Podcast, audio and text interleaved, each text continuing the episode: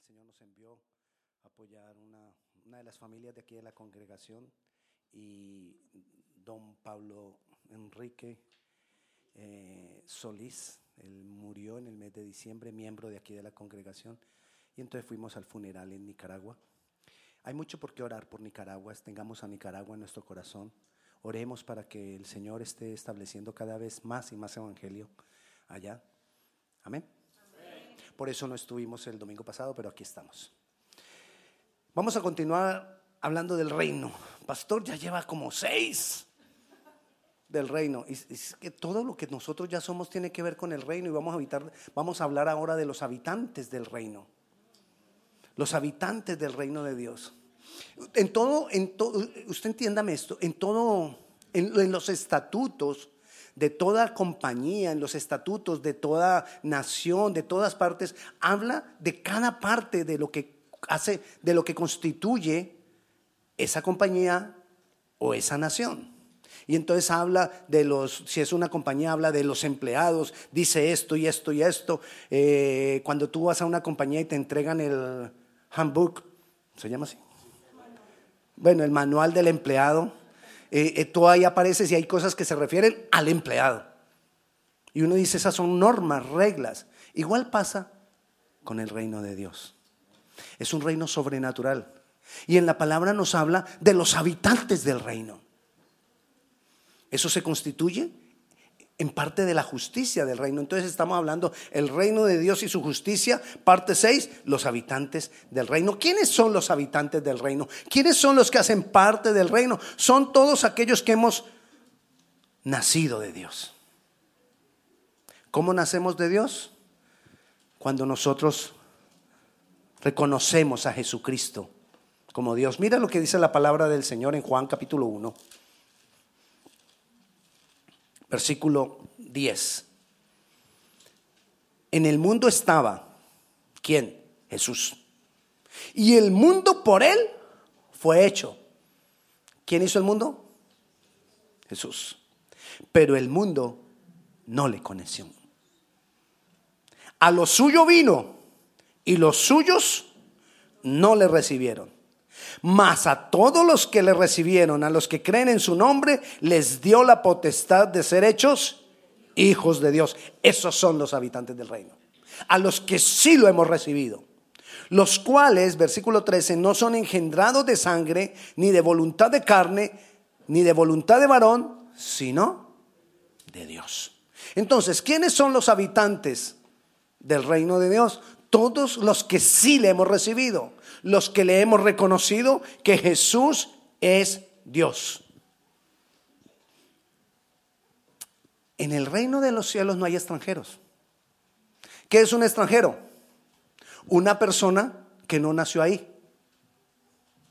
Según eso, en el reino de los cielos no hay extranjeros porque todos los habitantes del reino tienen que haber nacido de Dios. Entonces no hay extranjeros y por eso Efesios 2.19 dice, ya no somos más extranjeros ni advenedizos, sino miembros de la familia de Dios. Somos miembros de una familia. Todos los habitantes del reino somos miembros de la familia de Dios. Vemos el nombre y no nos detenemos mucho. Ay, qué lindo. ¿Tú te imaginas ser uno de la familia del creador de todas las cosas? ¿Qué pasa ¿Tú te imaginas qué pasaría con mis hijos si yo me gano la, mega? ¿Se pondrían felices? Claro, ¿por qué? Porque a ellos les va a tocar. ¿Verdad? Pastor, ¿usted compra la mega? No, no, no la compro. Estoy dando un ejemplo. Mm, va a ser difícil que me la gane porque no la compro, pero, pero es un ejemplo, ¿me entiendes? Ahora nosotros somos hijos del creador de todo lo que existe, el dueño del oro y de la plata, el que puede hacer cualquier cosa de la nada. No. Entendamos eso. Somos parte de la familia sobrenatural. Pero ¿qué pasa? Recuerde, le acabo de decir que en el reino de Dios no hay extranjeros. Pero ¿qué pasa con las personas cuando ignoran la palabra de Dios? Mira lo que dice Primera de Corintios, esto me lo encontré sin querer, este pasaje. Y dije, wow, Primera de Corintios capítulo 14, versículo 11. Mira lo que dice, pero si yo ignoro el valor de las palabras, seré como extranjero para el que habla y el que habla será como extranjero para mí. Es decir, si yo ignoro el valor de las palabras de Dios, seré extranjero para Dios. O sea, yo puedo ser hijo, pero si las ignoro, soy como extranjero. Y en el reino no hay extranjeros. ¿O qué vengo a hacer? Nada. Entonces, por eso yo tengo que darle, por eso te he estado insistiendo y he estado el reino, las palabras, las leyes, la justicia, todo lo que Dios ha establecido para nosotros, nosotros tenemos que darle a esto el valor que tiene. Porque aquí están contenidas las palabras de Dios. Y el que ignora las palabras de Dios es extranjero para Dios. Y Dios es extraño para nosotros. O sea, yo puedo ser hijo, pero puede que sienta a Dios lejos de mí. Cuando una persona empieza a decirme, me está pasando esto, esto, esto, y aquello, y aquello, y aquello, lo primero que yo pienso cuando le están pasando muchas cosas, en su ser interior, no afuera, porque circunstancias hay, pero en su ser interior, en el sentido de que de pronto las circunstancias lo han, lo han tirado al piso. Retoma las palabras. Porque muchas veces cuando estamos en esa condición sentimos a Dios extraño, lejos. Toma las palabras de Dios. Los habitantes del reino somos definidos por Dios. ¿Qué es ser definido por Dios? Que yo no vengo a hacer lo que yo quiera, ni lo que yo creo, ni lo que a mí me parece, sino lo que Dios dice. Ser definido por Dios es saber y creer quién yo soy en Dios. Saber y creer lo que Dios dice de mí y conforme a eso, así vivir. Esto es muy importante porque lo que yo creo es lo que yo soy. Lo que yo creo es lo que soy. Y lo que soy determina lo que hago. Y no solamente determina lo que hago, va a determinar hasta dónde llego. Lo que tú creas que Dios dice de ti, eso va a determinar tu destino. Lo que tú creas que Dios dice de ti, eso determinará tu futuro. Por eso estamos destinados por Dios. Estamos destinados por Dios o definidos por Dios. Recuerde, la definición de quien yo soy determina mi destino. Por eso es muy importante que nosotros nos aseguremos que estamos siendo definidos por Dios. Que nuestra familia, que nuestro hogar esté definido por Dios. Que nuestro hogar se constituya como en algo que está de acuerdo a lo que Dios dice y no de acuerdo a lo que yo digo. Cuando nosotros nos entregamos bajo el señorío de Jesucristo, ¿qué estoy haciendo yo? Cuando yo me entrego y me pongo bajo su señorío, sin darme cuenta, Dios me está definiendo. Pero cuando yo no me entrego bajo su señorío, yo me estoy definiendo. Y cuando yo me defino, te voy a decir las cosas que me definen a mí cuando no es Dios el que me define. Cuando, cuando no es Dios el que me define, yo soy definido por las circunstancias. Dolor, abuso, temores, burlas. Todo eso me define. Y de acuerdo a eso actúo. Y entonces, por ejemplo, una persona que de pronto cuando niño fue abusado con violencia y dijo de pronto cuando era niño o cuando ya llegó a joven, a mí nadie me vuelve a tocar, porque al que me toque lo mato. Eso lo define. ¿Qué pasa el día que tuvo un problema en un supermercado? Asesinó a alguien, porque era lo que él había definido. También somos definidos por los gustos pecaminosos o por las prácticas pecaminosas. Somos definidos por nuestras iniquidades, por nuestro pecado, por el gusto de las cosas del mundo que son pecado. Y me define. También somos definidos por las declaraciones de otras personas sobre nosotros. No sirves para nada, tú eres, tú nunca vas a cambiar. Tú no te imaginas cómo marcan esas frases a nuestros hijos.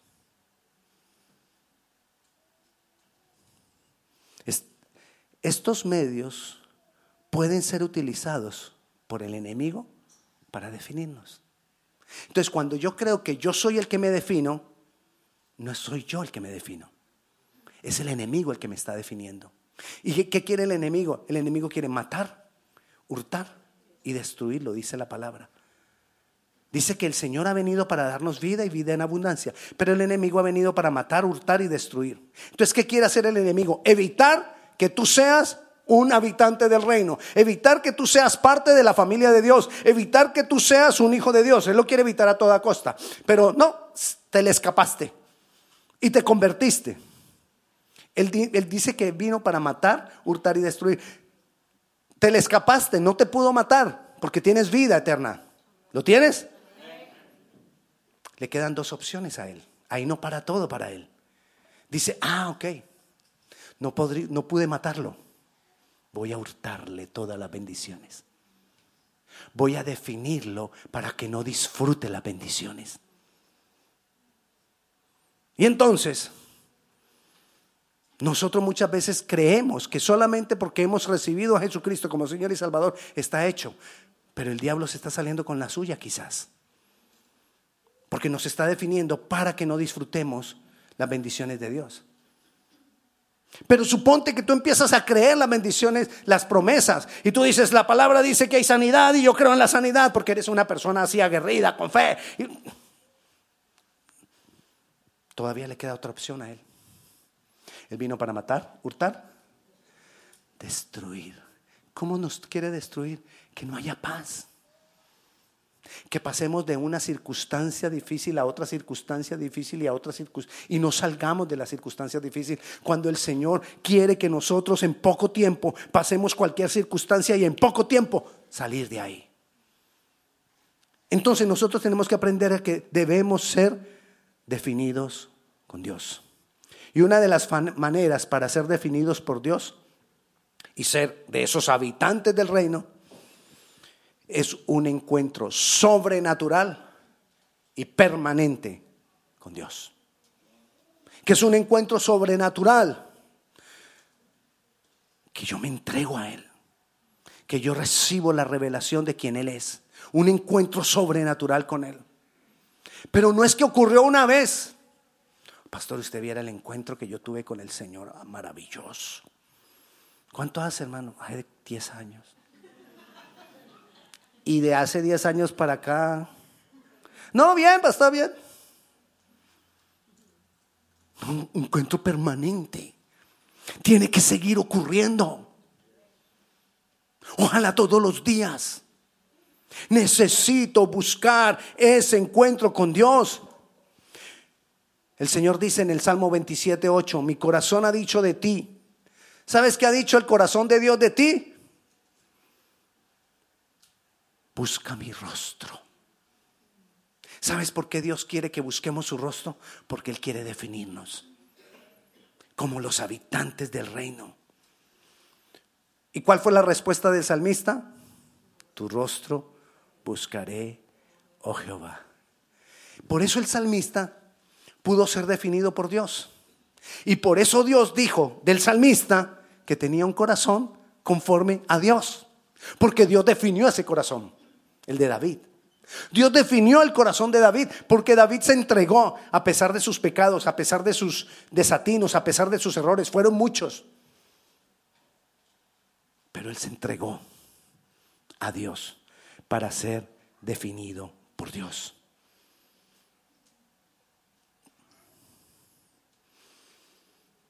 Cuando busco a Dios, cuando yo busco al Señor, él me define. Y Él empieza a trabajar en nosotros. Porque ese encuentro con Dios no, va a ser, no es de una manera religiosa. El encuentro con Dios es de una forma de sincero y de todo corazón. De una manera religiosa es que sencillamente yo vengo a la iglesia, estoy en el servicio y me voy para mi casa y nada cambia. Eso es religión. podemos ver la unción del Espíritu Santo. Tú puedes venir aquí a la iglesia y sentir la presencia de Dios. ¡Wow! Pero si nada cambia, religión. Es más, podemos orar por ti y pusimos las manos y ay, te caíste. Y Dios te ministró. Si eso no transforma tu vida, religión. Dios quiere definirme. Cuando yo tengo un encuentro con Él, que todas estas cosas que te estoy diciendo que son de Dios, permanecen en mí, empiezan a trabajar en mí y entonces Dios me confronta. Dios comienza a confrontarme. Un encuentro con Dios para definirme opera cuando Dios me confronta, me confronta con mis pecados, con mis malas actitudes, con mi orgullo, me quiebra. Pareciera que para algunos en ese momento en que soy quebrado por Él es muy duro, doloroso, es muy difícil, pero es necesario. Y Dios necesita muchas veces quebrarnos. Pareciera que en esos momentos en que soy quebrado, pareciera que como que Jesús se volvió mi enemigo. En esos momentos en que soy quebrado, pareciera que como que yo estoy luchando contra Dios. ¿Y cómo así yo me encuentro como luchando contra Dios? Y, yo esperaba era la bendición de Dios. Porque Él te está definiendo. Y necesita quebrar cosas en tu corazón. Necesita quebrar orgullo obstinación, terquedad, dureza. Y no estamos acostumbrados a que nos confronten. Y no estamos acostumbrados a que ese Dios de amor que me han predicado, a ese Dios de amor que encuentro en la palabra, venga y te diga, hey, ven para acá. Y que tu corazón empiece a traquear. Duele pero es necesario.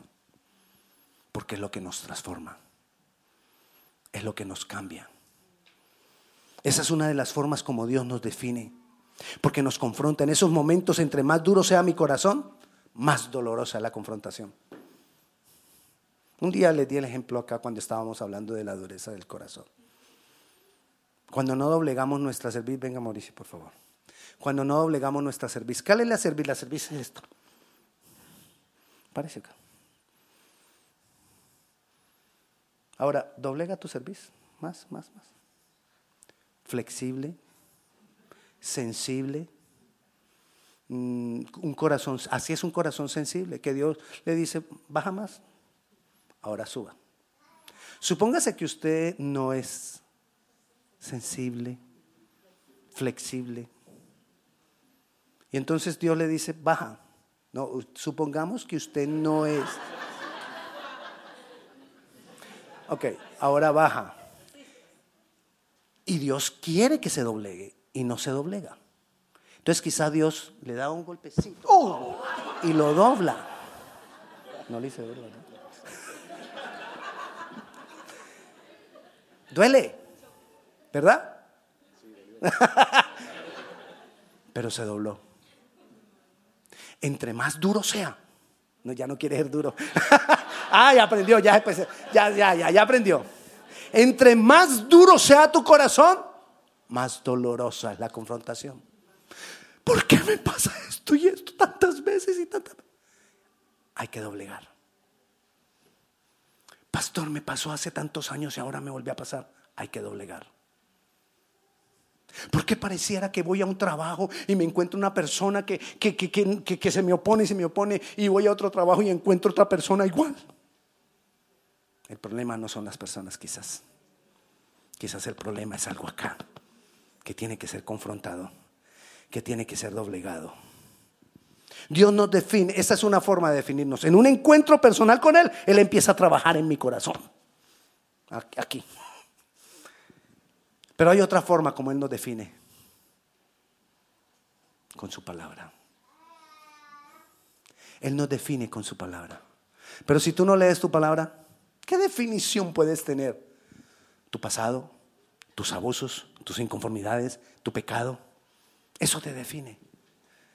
Si tú no te metes con, con, la palabra, si tú no lees la palabra, si tú no estudias la palabra, si tú no profundizas en la palabra, si tú no memorizas la palabra, si tú no entiendes la palabra, no eres definido. Y estás en el reino. Y eres habitante del reino, pero como extranjero. Porque no das el valor que tiene a la palabra. ¿Cómo nos define la palabra? Dios quiere establecer el carácter de Cristo en nosotros. Por eso el primer, la primera gran enseñanza que, Dios, que, dio, que dio Jesús cuando se hizo carne, la primera gran enseñanza fue definiéndonos a nosotros. Fue definiendo a los que le seguían, fue definiendo a los, a los discípulos, fue definiendo a los habitantes del reino. Y lo llamamos el gran sermón del monte. El gran sermón del monte Jesucristo lo dio. Lo encontramos en Mateo capítulo 5, capítulo 6 y capítulo 7. Los tres capítulos son una sola enseñanza, una sola predicación de Jesucristo. Los tres capítulos te muestran lo que Jesús dijo. Y eso lo comenzó diciendo en, el Mateo capítulo 5, versículo 1. Comenzó diciendo en el versículo 3. Bueno, el versículo 1, perdón. Viendo la multitud, subió al monte y sentándose, vinieron a él sus discípulos. Versículo 2. Y abriendo la boca, ¿qué hacía? Les enseñaba. Versículo 3. Y ahí comienza a definirnos. Bienaventurados los pobres de espíritu, porque de ellos es el reino de Dios. ¿Qué es un pobre de espíritu? ¿Qué es una persona pobre? Una persona pobre es una persona que no tiene riqueza para exhibir, que no tiene riqueza o nada para mostrar. Eso es un pobre. El pobre de espíritu es igual. Es aquel que no tiene riqueza alguna que exhibir frente a Dios. ¿Qué puede de nosotros impresionar a Dios? Los habitantes del reino necesitamos ser pobres de espíritu. ¿Recuerdan la historia del publicano, del, del, fariseo y el publicano? La historia del fariseo y el publicano está en Lucas 18, versículo 10. Vayamos allá, Lucas 18, versículo 10. Dice, dos hombres subieron al templo a orar. Uno era fariseo y el otro era publicano. El fariseo era el que conocía las escrituras. El publicano supuestamente era una persona que tenía su trabajo, una persona que supuestamente no conocía las cosas de Dios. Y dice, el fariseo puesto en pie oraba consigo mismo de esta manera, Dios, te doy gracias porque no soy como los otros hombres, que son ladrones, injustos, adúlteros, ni aun como ese publicano que está allá atrás. Ayuno dos veces a la semana, doy diezmo de todo lo que gano. Mas el publicano estando lejos no quería ni aun alzar los ojos al cielo, sino que golpeaba el pecho diciendo, Dios, yo no tengo nada yo no tengo nada para impresionarte. Sé propicio a mí que yo soy pecador. ¿Cuál era pobre de espíritu? El publicano, humilde de espíritu. No tenía nada que exhibir, no tenía nada que mostrar. Necesitamos ser pobres de espíritu. Volviendo a Mateo, como Jesús nos quiso eh, comenzar a definirnos en el capítulo 5, Dice el versículo 4, bienaventurados los que lloran porque ellos recibirán consolación. Uy, pastor, usted viera yo cómo lloro en las oraciones. Sí, pero si tú estás llorando por tus necesidades, allá afuera todo el mundo llora por sus necesidades. ¿Qué nos hace diferente? No es llorar por las necesidades. Ahí dice, bienaventurados los que lloran. Y está refiriéndose a los que son quebrantados en su corazón y lloran porque son pecadores como el publicano. Lloramos cuando pecamos. Lloramos cuando nos sentimos indignos delante de Dios. Lloramos para pedirle perdón al Señor por lo que he hecho, por mis acciones, por mis actitudes. No los que lloran por sus necesidades. Porque le repito, el mundo está lleno de gente llorando por sus necesidades. Y eso no los hace dignos ni los hace bienaventurados.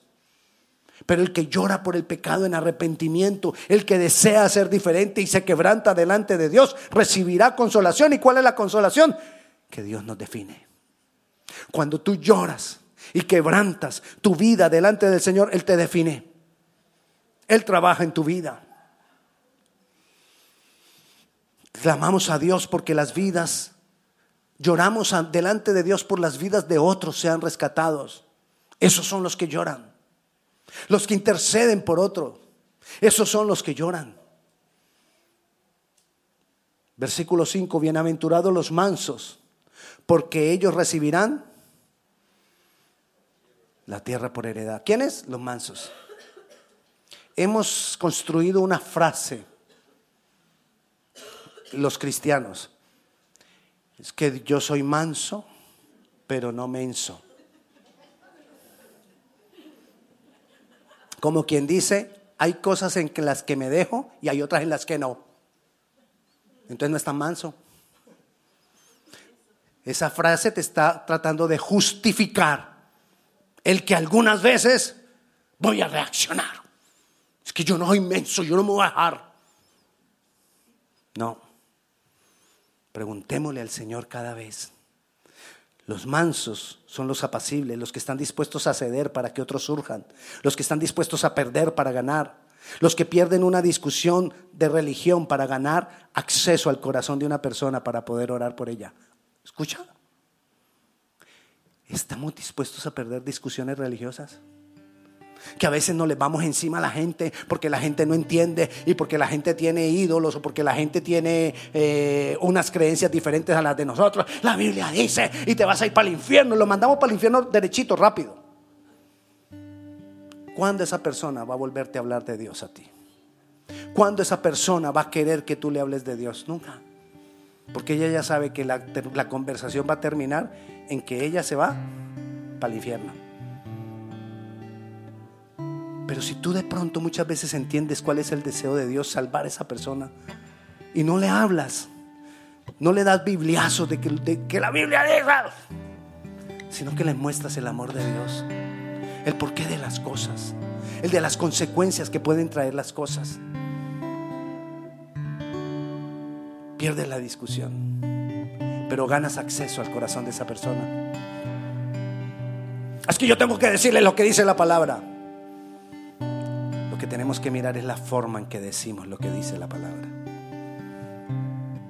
Versículo 6 dice, bienaventurados los que tienen hambre y sed de justicia, porque ellos serán saciados.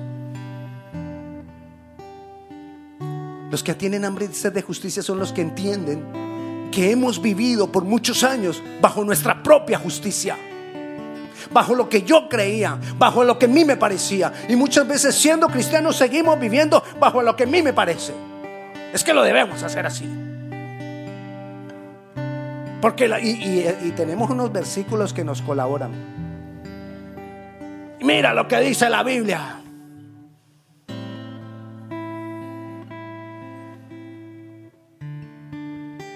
Cuando entendemos que es la justicia divina y que la justicia divina, Dios en su corazón desearía que todos se salven y ninguno se pierda. Cuando nosotros oramos por las personas y si es necesario no ayunar por mi necesidad, sino ayunar para que otros lleguen al Señor, es muy diferente. Eso es, eso es desear la justicia de Dios, la justicia divina. Eso es tener hambre y sed de justicia. Hambre y sed de justicia. Señor, que, que se cumpla tu justicia. A veces decimos, utilizamos eso, ¿no? Cuando tenemos un problema con alguien. Señor, la venganza es tuya. Haz justicia. Pareciera que estamos deseando el mal para la persona. ¿De verdad tú crees que eso es justicia divina? No. La justicia divina siempre nos va a llevar a orar por el otro a que el otro sea levantado, a que el otro surja. Pastor, y yo, dice ahí la palabra, que bienaventurados los que tienen hambre y sed de justicia, porque ellos serán. Hazlo y Dios te saciará. Dios está definiendo a los habitantes del reino. Bienaventurados los misericordiosos, porque ellos alcanzarán misericordia. ¿Qué tan misericordiosos somos nosotros? A veces somos demasiado exigentes.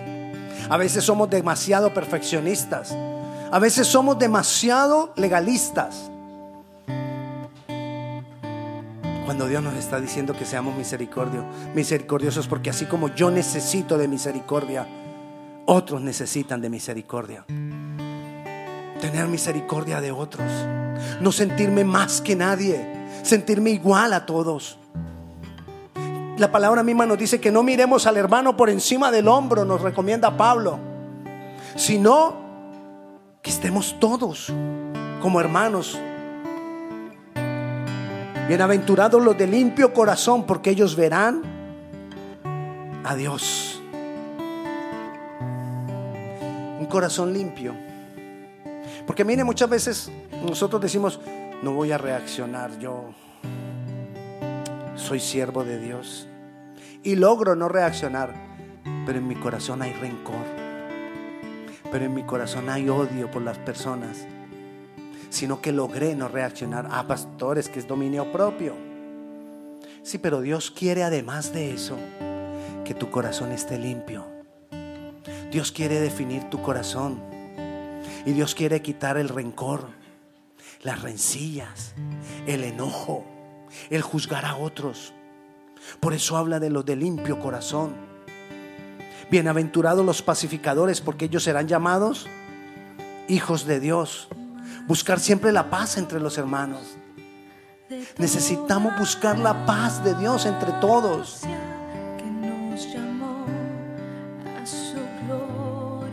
No en la iglesia solamente, en tu trabajo, en la calle. Busca la paz. Que se te note que hay algo diferente Bienaventurados los que padecen bienaventurados los que padecen persecución por, por causa de la justicia, porque de ellos es el reino de los cielos. Si te rechazan porque te has convertido a Cristo, si te hacen a un lado, si ya no te quieren, tienes algo más grande que es Dios. A todos nos ha pasado. Cuando llegamos a Cristo, cuando nos metemos con Dios, cuando empezamos a cambiar, cuando empezamos a hablar de Dios, mucha gente ya no nos invita a sus fiestas. Mucha gente ya no quiere pasar tiempo con nosotros. Empezamos a hacer una piedra en el zapato para ellos. Y aquí dice, bienaventurados los que padecen persecución por causa de la justicia, porque de ellos es el reino de los cielos. Bienaventurados sois cuando por mi causa os vituperen y os persigan y digan toda clase de mal contra vosotros mintiendo. Gozaos y alegraos porque vuestro galardón es grande en los cielos. Porque así persiguieron a los profetas que fueron antes de vosotros.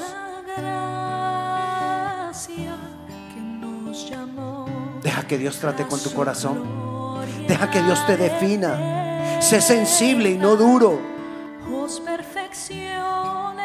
Dale valor a las palabras de Dios. Es lo que tiene que tener más valor en tu vida. Para que no seas extranjero. Porque cuando no, te repito, cuando no le das valor a las palabras de Dios para que te definan, eres extranjero. Y Dios se hace un extraño para ti. No puedes entenderlo. No puedes entender cómo Dios obra. Conoce las leyes del reino, las formas del reino, el lenguaje del reino. ¿Cómo debemos ser los habitantes del reino? caminemos conforme a eso. Porque Dios nos está preparando para tener autoridad. Dios te quiere definir porque Él quiere usarte para tener autoridad. Dios quiere usarte para tener autoridad aquí y para tener autoridad allá en el milenio. Porque vamos a gobernar la tierra juntamente con Él. ¿Y cómo vamos a gobernar la tierra juntamente con Él si no hemos sido definidos por Él? Dios te quiere usar. Tú eres un instrumento valioso en su mano. Tú eres una herramienta valiosa en su mano. Pero esa herramienta necesita ser definida. Esa herramienta necesita ser pulida. Déjate tratar por Él.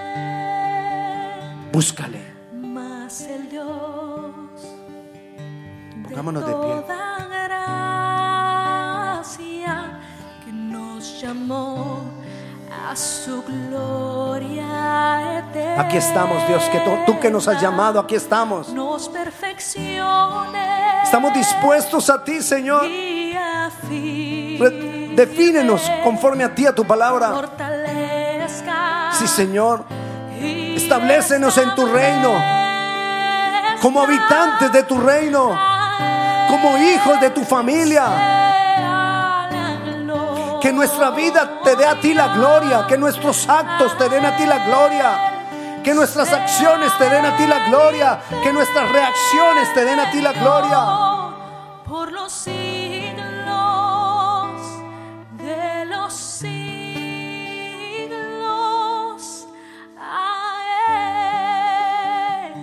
Gracias Señor por tu palabra. Señor, hoy decidimos buscarte. Por favor,